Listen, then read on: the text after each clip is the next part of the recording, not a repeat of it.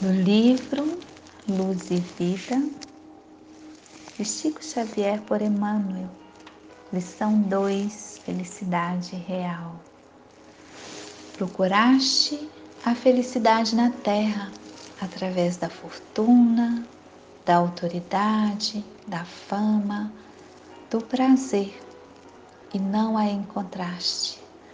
Apesar disso, as tuas experiências nesse sentido não se perderam, porquanto com elas adquiriste mais amplos caminhos de compreensão e discernimento e continuas a buscá-la ardentemente.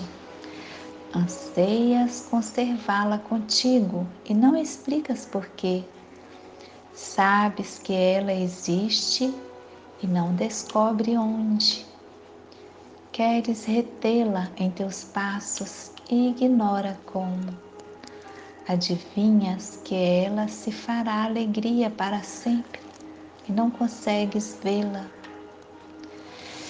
É que a felicidade real decorre da nossa união com Deus.